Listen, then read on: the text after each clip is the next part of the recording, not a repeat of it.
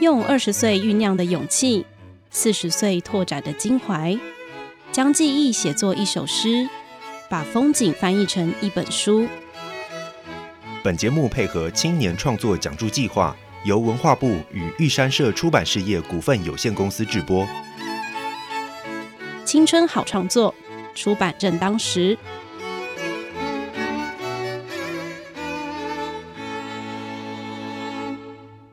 大家好，欢迎收听《青春好创作》出版正当时的节目，我是玉山社黄玉纯。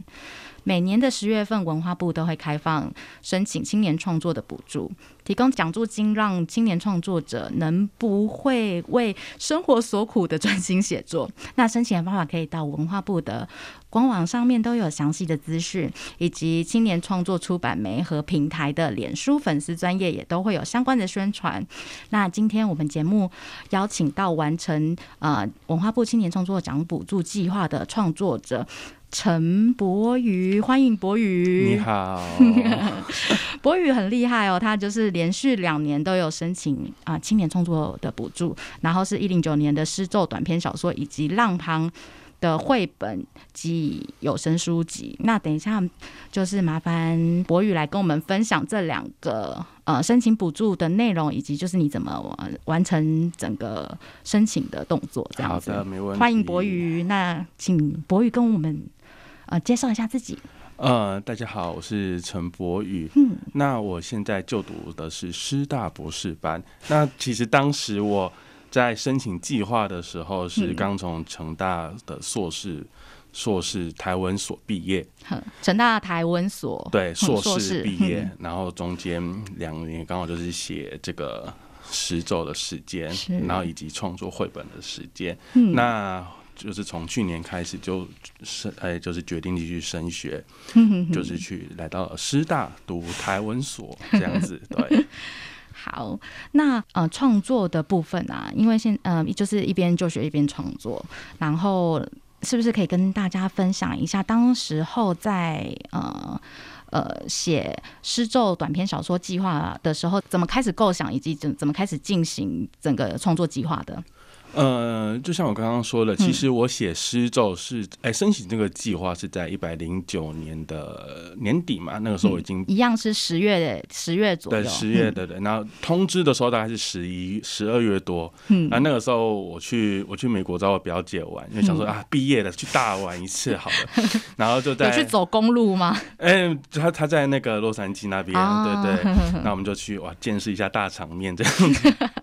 那那天晚上就是呃，其实就是圣诞节前几天吧，我记得就公布了，然后我就跟他跟他讲了这件事情，啊，他也很替我高兴。那所以其实呃，我创作诗咒，我有这个想法其实很久了，呃，就是我整个我自己在创作的习惯，其实都是把很多东西都先想好，然后再一次写出来。好。对，那。为什么会想这个东西很久呢？因为诗咒的内容其实是关于台语跟罗马字，以及我自己认识的台北。哼，哎，那个罗马字是台罗马台语罗马，对，台语罗马字，对对对，罗马字，嗯，呃，以及我自己所认识的台北。那这个东西其实对我来说是一件在文学里面。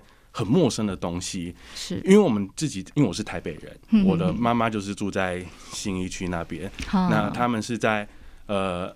他们是在信义区成为都市计划区之前，就已经在那边。就那边还是什么兵工厂的时候啊，一堆眷村，什么四四眷村在那边的时候，就已经住在那边。你说你们住在一零一大楼对面那个吗？对，附近附近对。哇塞！没有没有，我们家没有赚到钱，不要这个样子。对对对，现在已经对，现在不在那边了。对。好，我们回到吃咒的部分。对，呃，所以在这个状况下，嗯如果我们。看，回头看一些台湾文学的东西，或者是我们现当代的小说的话，会发现，呃，从九零年代开始，最喜欢说的就是那些什么乡土啊、怀乡的东西的时候，嗯，都会写哪里，都会写。台南南部，那说到台北都是什么？就是万恶的资本主义，万恶的都市，就是让我知道首都没有办法避免的那个罪恶感嘛。对对对对对，就是让让台北好像成为了一个像是上海一样的魔魔都的感觉。台北就会像是呃，不像林强那样用真，给他充满希望，充满。充满朝气，而是一个会吃人的怪兽。是对，台北被变成一个会吃人的怪兽。那从其他地方来台北的人，好像就变成寄生在这个怪怪兽上面的小寄生虫。嗯。那对对我来说，这是一个很我不知道我应该要陌生还是熟悉的语境，是。因为在整个我学术养成或者是我学习的过程中，因为包含我去台我去成大念书嘛，他在台南，嗯。就变成台北好像在大家的语境之下就是那样子可怕的东西。是可是它其实跟我小时候的印象，或者说跟我整个生长的经验是，呃，不能说大相径庭，但就是有很大的落差的。是，因为台北也会有像台南或是其他高雄啊，呃南南中南部地区有一样有乡村的地方。嗯，对对对，所以就是对我来说，也许用乡村这个词，或者说呃怀乡这个词，对我来说，台北的乡嗯，不是乡土或者是乡村，它就是故乡。是那对我来说，故乡的话，它就没有所谓的 city and country 的那种对立的感觉。哦，嗯，所以我就是从这个东西来发想，就是说，哎、我应该要写一个属于我记忆中的故乡的地方。嗯，那尽嗯尽管大家的故乡都是在南部，都是在台北以外的地方，但是我的故乡就是在台北啊。我是我不需要像朱天心写个古都来考 C 啊，嗯 对，大哇，不说不说明白，不说破。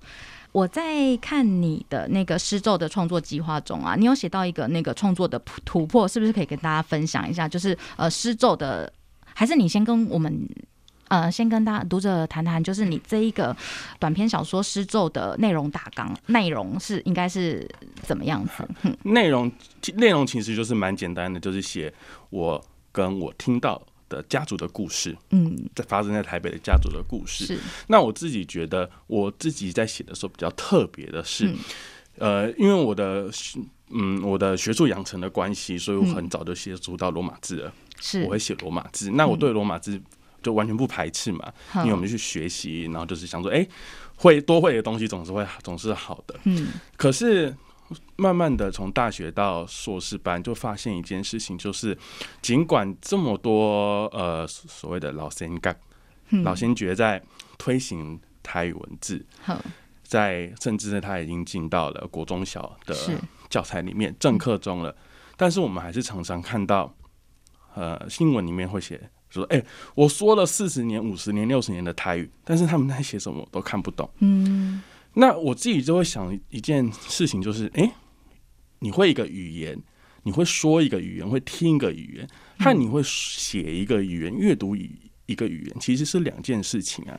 嗯那在这个状况下，罗马字的排斥，当然就是其来有自，带有很长的历史渊源，或者是一些政治因素嘛。是可是至于我，就会觉得，诶，那罗马字对他们来说，或者说对大部分的来说，嗯它其实就很像是魔界里面的精灵语啊。嗯他在大家对他是以一个呃排斥甚至到厌恶的状态。嗯那我要不要反其道而行呢？我就觉得，既然你们看不懂，那就也无妨。那我就把它放到里面，变成一个像是祈祷式的或者是咒语式的东西。嗯所以我的呃你的创作内容事实上有一开始的那个文字的叙述，然后再来就是台罗同步翻译在每一段的呃段落后面。诶，并不是同步翻译耶，我就是用不同的声腔、不同的人，哼，就是我用，因为我最关键的就是，哎、我的诗咒的意义就是，当我们失去了一个呃，就是失去了罗马字这个咒语的时候，我们嗯。要可以不，我们可以召唤出什么，或或者是我们失去了召唤什么东西的能力。嗯。其实，所以我才会说，呃，这是一部关于家族史的已经失去的故事。是。那我失去的当然就是，如果我失去了我自己的语言，嗯。或者是我跟，或者是我阿妈跟我讲的惯习的语言的时候，嗯我中间的隔阂是什么呢？嗯我就失去了什么呢？所以我其实在里面运用的方式是我用的中文汉字、跟台语的汉字，以及罗马字的，哎、台语的罗马字。嗯还有一些火星文等等来混杂书写，来表示每一个角色的不同状态。嗯，所以它其实不是纯，基本上我都没有翻译，但是它就是不同的角色状态，以及每一篇章里面要表达的东西都是不一样的。是，对。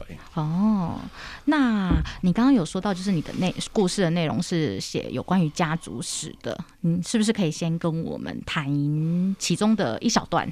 嗯，其实说它是家族史，倒也没有那么那么恢宏啦，是没有到流水账哎，陈述要流水账那样子那么恢宏的状态。其实更多的是我自己听到的，嗯，小故事们，嗯，我把它翻发展成一个一一一小篇一小篇比较完整的故事，嗯以及跟我比较有关系的呃小生活经验。对，就像是比如里面有一个有一篇，就是我写到了跟摩西纳摩西纳无关的。构书，嗯，那那个就是呃，我爸亲身经历的故事跟我讲的，嗯，说那个是应该是呃，我的阿姆的弟弟，他们那时候就住在一起，我阿姆很早就嫁来我们家了，所以他们那时候就是住隔壁而已。你说信义区的那个家吗？哎，没有，那个那我爸爸那边是在新店的山上，是在对，就是靠近乌来那边，还是新店的山上。那就说他晚上不见了，嗯。不见了，就他们就到处找找找，那时候还三岁还四岁而已，就找找找找找找半天找不到，嗯，结果就是最后就是请了类似塞工之类的那种山上他们那种特殊的 有那种特殊的角色，是是是，对，就是来帮忙帮忙问，说到底在哪里，结果就是结果就在家里不远的河道旁边的小湾，哎，小的河河水冲刷出来的小凹槽的地方找到了他，嗯。那哇，最后就是发现说他嘴巴就是塞满了蚱蜢的胶啊，然后塞满了稻草什么之类的东西。嗯，你就是一个，你好像可以用科学解释他的故事，就是他跟小孩子渴了在外面喝水，然后随手都抓东西吃。是，可是你也可以用一个比较比较比较神秘的角度去理解他的话，而且。就是如果以我爸爸他们这种六七十年代以前山上的人的角度，是。那个就是一个模型那来故事，所以是。不管它是真的还是假的，就是至于我就是一个，走来从我爸爸那边在转移转移过来的故事，就是哦，它就是一个很炫的故故事，的，都是把它写出来，对。好，那嗯，我另外还有一篇故事是浪旁的计划。浪旁是一个绘本暨有声书籍，那是不是也可以跟我们谈谈？呃，浪旁到底在讲什么，以及他的创作理念？嗯，浪旁其实是我接续着诗咒的想法。嗯，如果说诗咒里面的很多不同的文字的方式、书写形式是想要，也不能说挑战，就是想要比较试验性的嗯创作的话，其实我内心还是有一个觉得台语是可以。被推广的想法的，所以接下来我就写了呃一个阿宅北的构图，就是浪旁里面的其中一篇，就是无挂手表，诶，无挂手表的阿宅北，没有戴手表的阿财伯。嗯嗯，哎，还是你先可以跟我们谈谈浪旁这个词。因为我觉得相信蛮多人蛮陌生这个浪旁这个台语是什么意思啊？在台语的语境就是裂缝的意思，就是我觉得浪旁。那它浪其实有点像是动词，有点像是呃轻巧的钻过哦。嗯，所以像是有一句就是阿伯阿浪杠，就是说那个。刘永福绕跑嘛，对对，阿伯要浪杠，就是说浪杠是绕跑，那个浪的就是那个字，一个门在一个梁，啊，现在的教育部是写这个字的啊，汤就是裂缝的缝，是，所以是浪旁，就是有一点轻巧的钻过的那种感觉。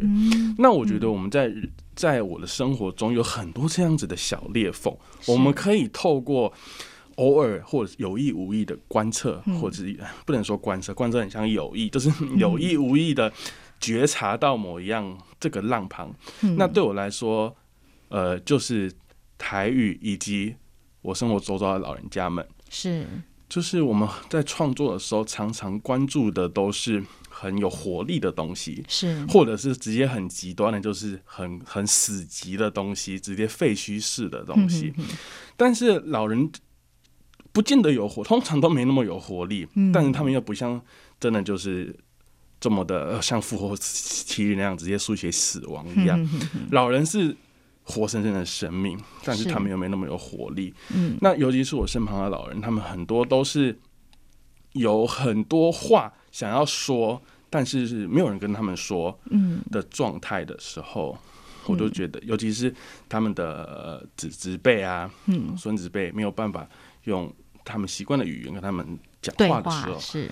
这个就有很大的裂缝。对我来说，嗯就有一个很大的裂缝，可以去用一个比较文学性的东西把它呈现出来。是所以我就是诗作，其实是接续着，哎、浪旁其实是接接续着诗诗咒短。篇小说的一些概念。对对对，我觉得博玉很有趣，因为你的那个嗯成呃学术背景是那个台湾文学研究所嘛，对然后嗯、呃因为你在浪旁的绘本，你在写他的创作理念的时候，事实上有说到他是借鉴那个黄春明的放生去做呃发想。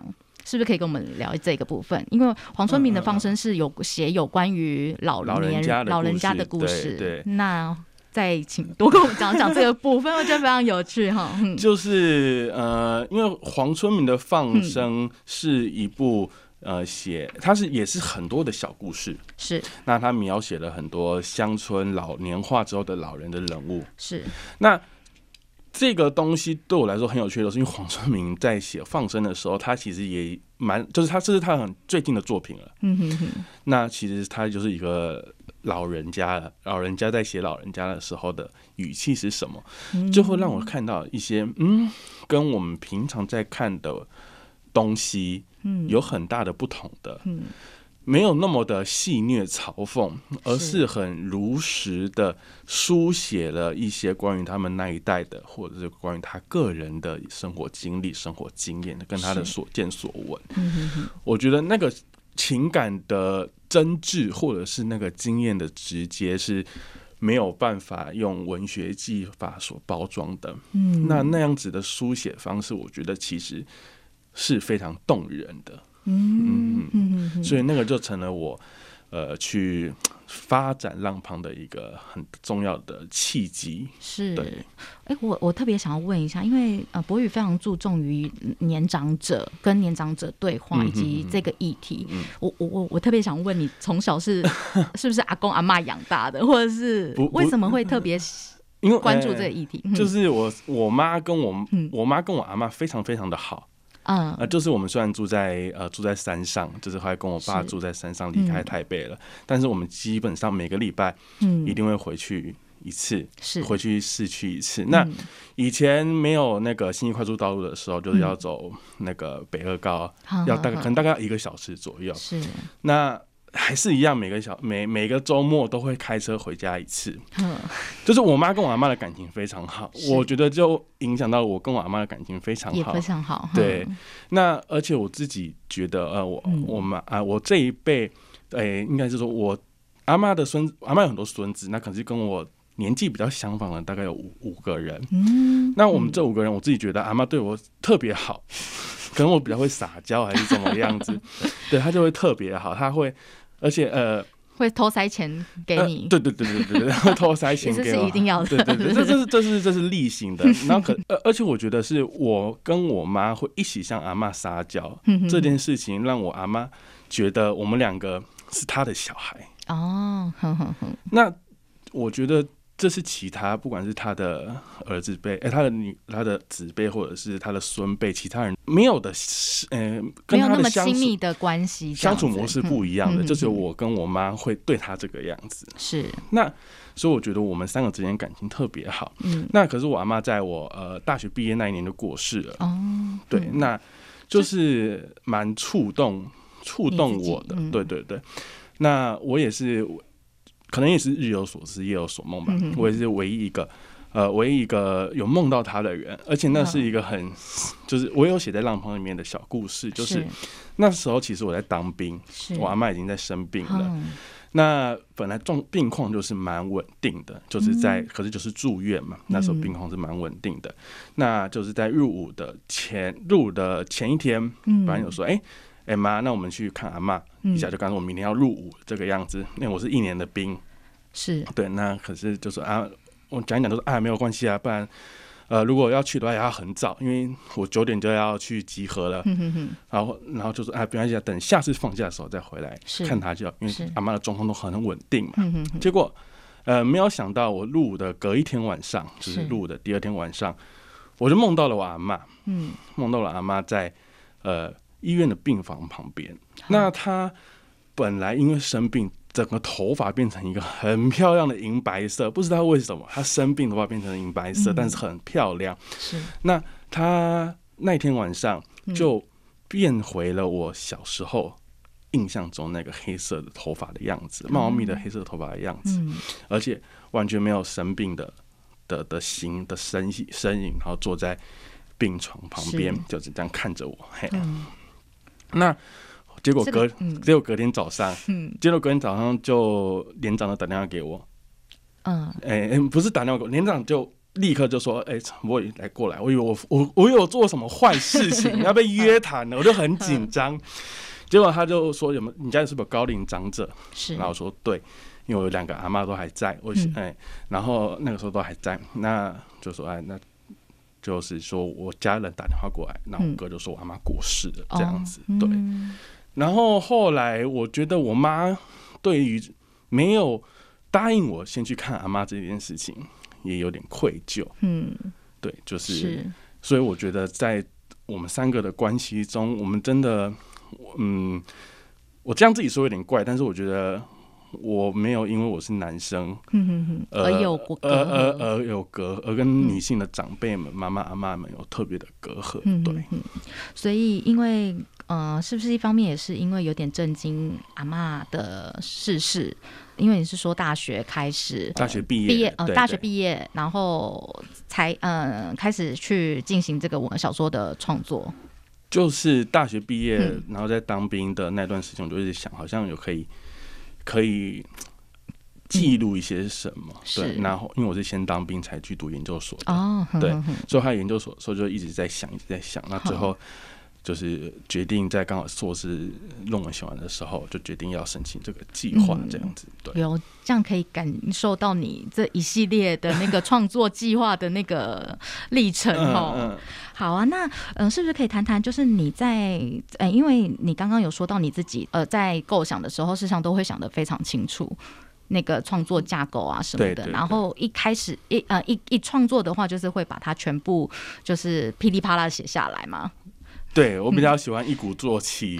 对对对，如果我是那种如果只要断掉了，我就会要需要花很久很久时间才可以抓回那个抓回感觉的嗯。人，对，所以我可以一次写到，可能一次写个一天或者是半天，没有半天嗯问题。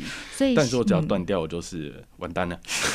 就那个那个作品可能就是跟呃没有办法嫁接现在的情绪状况，的人对？对，可能就要花很长的时间才能重新把它找回来写，这样子。哦对，好啊，那呃，还特别想要问问博宇哦，因为呃，你之前有说那个浪旁的绘本暨有声书籍的这一本书，浪旁绘本啊，你是不是有特定的读者？特定的嗯。呃，特定的读者，对，嗯就是因为呃，如果看这个计划的名称的话，浪旁其实是绘本及有声书的创作嘛。是，那我原来浪旁其实是一系列的呃东西，我本来已经有嗯。六到七部作品，哦，你说这这个这原来个绘本，对对对那但是我就是等一下，我先问哦，啊。因为浪旁的浪旁这个绘本的那个内容啊，因为都是每个呃不同的呃年长者的小故事去做发想，然后对。他他你总共是要延伸，它有可能有六六到七本，对。呵呵呵。本来。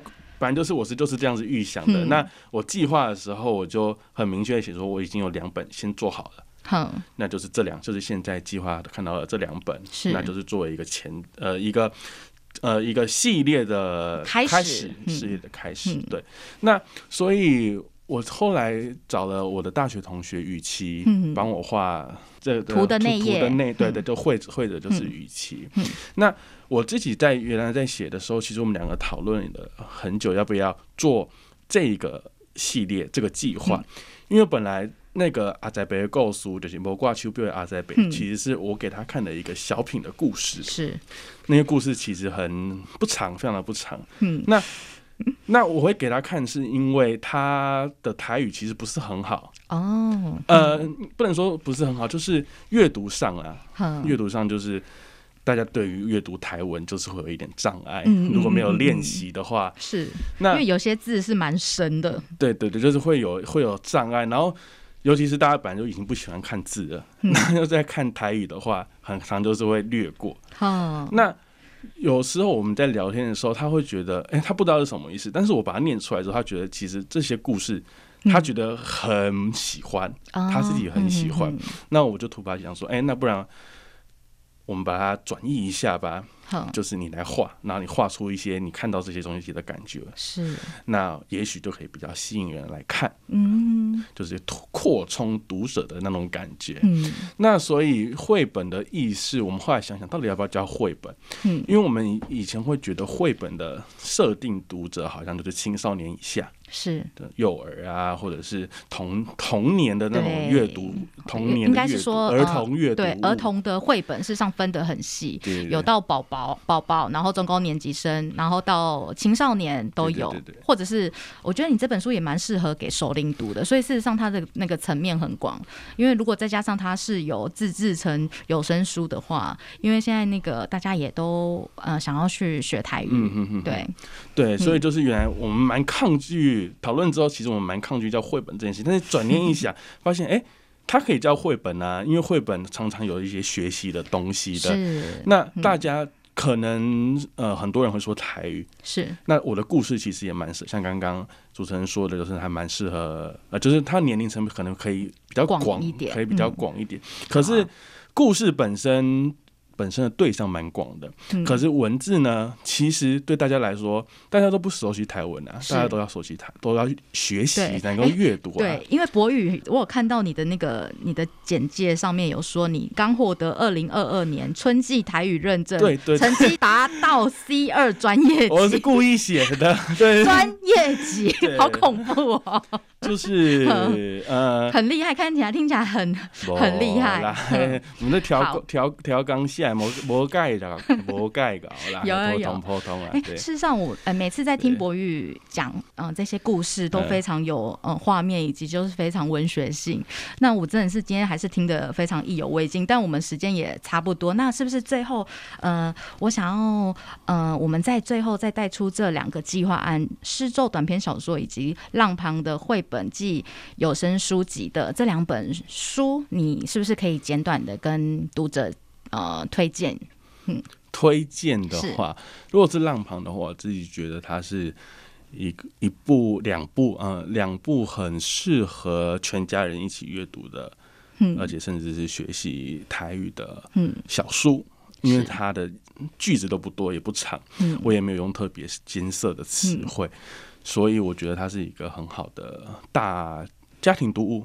大众家庭共亲子共读读物，嗯而且如果是隔代教养，我觉得完全可以的是那种状态。嗯对，那诗咒的话，我觉得它更像是一个实验性的创作。是我其其实诶、那天美和会完之后，我就、嗯就是我有跟其他人就讨论到，就是诶、我这个到底适合给谁看？嗯因为它很难阅读，对，因为它的台落 对，就 不只是台罗，它里面整个状况都是呃，现在如果大家在学习台文的人，可能就不会这么的习呃，学习台文的人跟有呃阅读文学习惯的人是的路线，其实有的时候并不这么的相容。是。